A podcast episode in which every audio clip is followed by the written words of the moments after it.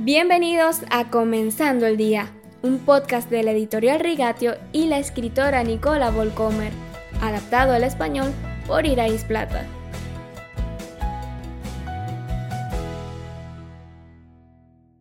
Fíjate cuántos años te he servido sin desobedecer jamás tus órdenes, y ni un cabrito me has dado para celebrar una fiesta con mis amigos. Estas palabras son del hermano mayor de la parábola del Hijo Perdido en Lucas 15, específicamente en el versículo 29. El hermano mayor tiene un currículum impecable. Él hizo todo según el manual, pero aún así falló el objetivo. El final feliz de esta historia recae en el hermano que ha hecho todo mal, pero se somete al arrepentimiento a su padre con la esperanza de misericordia. Allí mismo, en los brazos del Padre, y en ningún otro lugar, está el punto de partida para cualquier tipo de éxito espiritual. Esta es la ironía de los caminos de Dios. Nunca es demasiado tarde para empezar de nuevo. A veces pienso, la diligencia, la perseverancia, las habilidades del hijo mayor, combinadas con la humildad, el remordimiento y la gratitud del hijo menor, eso hubiese sido todo. ¿Podría Dios simplemente evitar estos dolorosos desvíos y forzarnos a ser santos? Sin duda.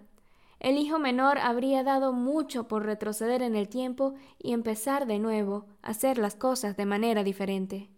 Y en mi vida también pienso, si hubiese tenido el conocimiento y la madurez que tengo ahora, me habría ahorrado tantos problemas a mí misma y a los demás. Pero el aprendizaje lleva tiempo. Sacudirse al pecado, romper los malos hábitos, llevan tiempo. A veces tenemos que experimentar de primera mano que ser tercos no nos lleva muy lejos. El virus tiene que salir de nuestro disco duro. Y el Señor también lo sabe. Cuanto más cooperamos sin experimentar con el pecado, más libre de problemas se vuelve nuestra vida sin duda. Una de mis hijas, cuando era muy pequeña, me preguntó ¿Tengo que haber sido muy pecadora para poder convertirme correctamente?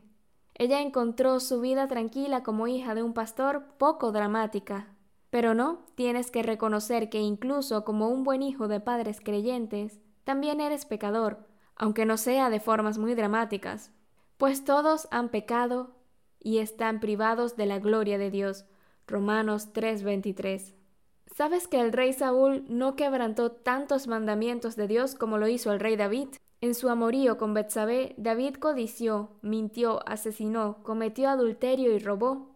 El rey más grande en la historia de Israel, Salomón, que surgió de esta relación adúltera, en realidad nunca debió haber existido. Los crímenes de David fueron dignos de pena de muerte y no estuvieron exentos de graves consecuencias y un daño inmenso para David y su familia. No debería haber pasado todo esto. Y sin embargo David, como el hijo menor de la parábola, tan pronto como se lanza a los brazos de su padre, comienza otra historia. Gracia, perdón, el nacimiento de Salomón, la anticipación del rey de reyes saliendo de su linaje. He encontrado en David hijo de Isaí, un hombre conforme a mi corazón, él realizará todo lo que yo quiero. Hechos capítulo 13 versículo 22. Mañana tendremos como invitada a una buena amiga mía, a la que le hubiese encantado empezar todo de nuevo, pero que ha encontrado paz y alegría en su vida actual.